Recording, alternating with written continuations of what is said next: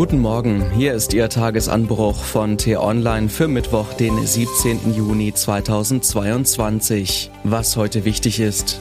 Der Ukraine-Krieg verschärft die Hungerkrise in Afrika und Nahost. Droht die nächste Flüchtlingswelle? Geschrieben von T-Online-Chefredakteur Florian Harms und am Mikrofon ist heute Lars Feyen. Irgendetwas war anders. Ende des Jahres 2009 waren die Basare, Gassen, Moscheen und Kirchen in Damaskus und Aleppo natürlich immer noch schön, die Menschen immer noch herzlich und zuvorkommend. Aber etwas war anders. Erst beim Einkauf fiel es auf. Die Lebensmittelpreise waren drastisch gestiegen. Fleisch war für viele Familien plötzlich unerschwinglich, aber auch Gemüse, Hülsenfrüchte und sogar das tägliche Brot waren sehr teuer. Das kam nicht von ungefähr.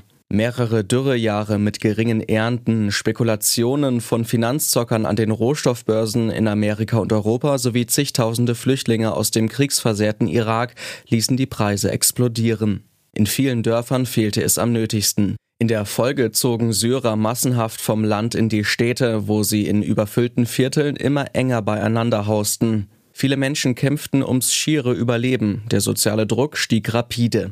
Als sich Protest erhob, auch ermutigt durch die Revolutionen in Tunesien und Ägypten, schlug das Regime brutal zu.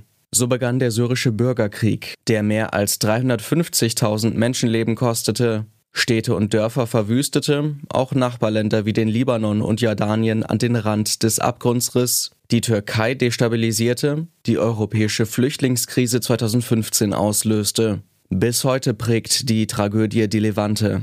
Ein ähnliches Szenario droht nun abermals. Die Ukraine gehört in normalen Zeiten zu den größten Getreideexporteuren der Welt. Ihre Lieferungen versorgen bis zu 400 Millionen Menschen in Afrika, Arabien und Asien.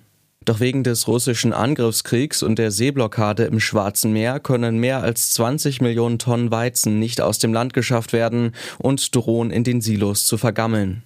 Eine gigantische Menge Korn, mehr als 50 arme Länder ließen sich damit versorgen. Außerdem fehlt es Hilfsorganisationen an Geld, um die Ärmsten der Armen zu versorgen. Die Vereinten Nationen beziffern den Mangel auf 45 Milliarden Dollar allein in diesem Jahr. UNO-Generalsekretär Antonio Guterres warnt vor einem Wirbelsturm des Hungers. Gleichzeitig boomen an den internationalen Börsen die Spekulationsgeschäfte mit Agrarprodukten. Weizen-Rohstofffonds beispielsweise haben ihren Wert seit Ende Februar verfünffacht. Die Zocker werden immer reicher, die Armen hungern und die Preise für Brot, Mais, Hülsenfrüchte steigen höher und höher. Es erinnert alles fatal an die Situation vor dem Ausbruch des Syrienkriegs Anfang 2011. Darauf sollten wir uns auch in Westeuropa gefasst machen. Wir erleben, wie fragil unsere Welt geworden ist.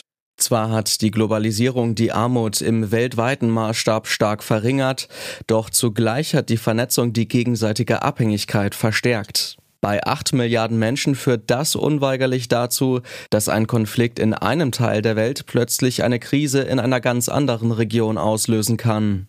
Was ist zu tun? Weitere Verhandlungen mit den Russen, klar.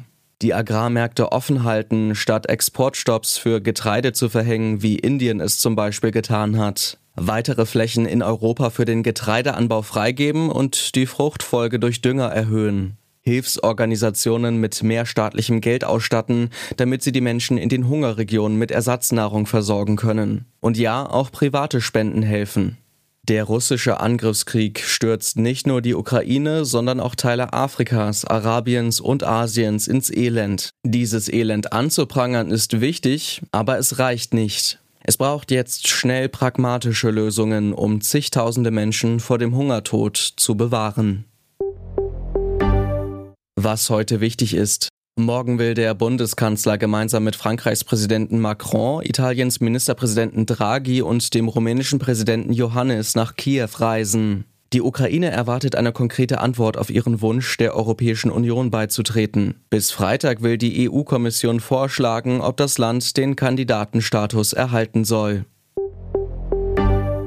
Das Oberverwaltungsgericht Münster verhandelt in einem Streit zwischen der Bundesrepublik Deutschland und dem Bundesdatenschutzbeauftragten. Das Bundesinnenministerium klagt gegen eine Anweisung, dass für anonym gestellte Anfragen über das Portal Fragt den Staat keine personenbezogenen Daten gespeichert werden dürfen. Und die Verteidigungsminister der NATO-Staaten beraten über den weiteren Umgang mit dem Ukraine-Krieg. Sie wollen die Ostflanke des Bündnisses verstärken, weitere Waffenlieferungen planen und den Beitritt Schwedens und Finnlands vorbereiten. Das war der T-Online-Tagesanbruch, produziert vom Podcast Radio Detektor FM. Immer um kurz nach sechs zum Start in den Tag, auch am Wochenende. Auf t-online.de-tagesanbruch können Sie sich auch kostenlos für den Newsletter anmelden.